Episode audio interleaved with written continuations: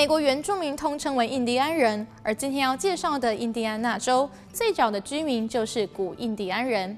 印第安纳原意就是印第安人的土地。十五世纪，来自于法国探险家首次穿越印第安纳州，并将当地的资讯带回欧洲。十六世纪开始，加拿大商人与印第安纳原住民做起皮毛交易。之后，英国人来到此地，双方为了皮毛的丰厚利润，抢夺了交易控制权，进而导致了战争。战争结束之后，印第安纳部分领土落入英国手中。从独立战争爆发到美国建国后，经过四十多年，印第安纳州才作为第十九州被纳入联邦。印第安纳州的地理环境分为三个部分。北部是湖岸平原，中部是冰磧平原，南部则为低丘浅谷。泉州气候温和多雨，属于大陆性湿润气候，适合农业发展。这里的玉米、大豆和猪肉产量均在全美排名第三。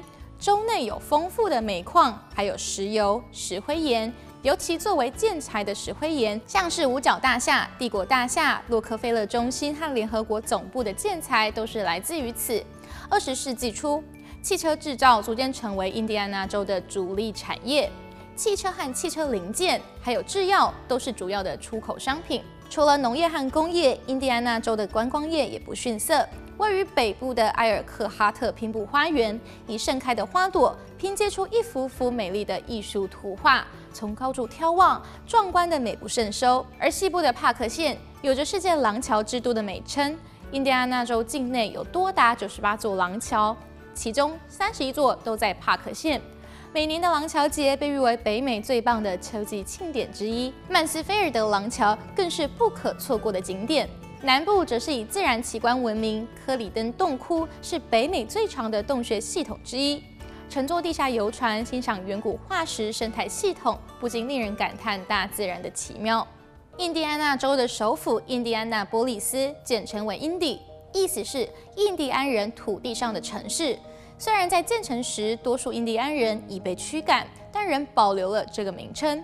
Indy 自19世纪以来就是连接芝加哥、辛辛那提、底特律和克里夫兰的交通枢纽，同时也是中西部主要的转运站。多条铁路和高速公路在此交汇，有着“美国的十字路口”之称。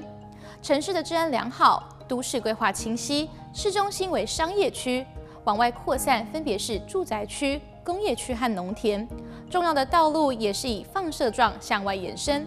每年五月底在这里举办的 Indy 500是全球瞩目的赛车盛事，为世界三大汽车赛事之一，固定在 Indianapolis Motor Speedway 举行。即使在非赛事期间，也有博物馆和名人堂供民众参观。印第安纳州在教育方面也颇为出色，全州有七十四所高等院校，最出名的圣母大学于一八四二年创立，常年稳居全美顶尖学府之列，在 US News 二零二零全美大学排名中位列十五名。美国金融机构百强的 CEO 有许多人都毕业于这里的大学部。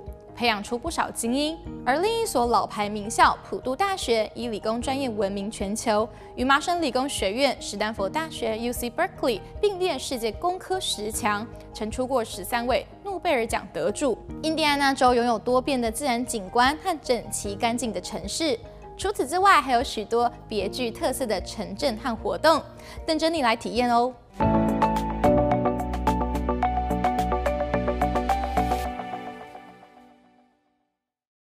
感谢 NAS 外卖手机点餐 APP 赞助播出。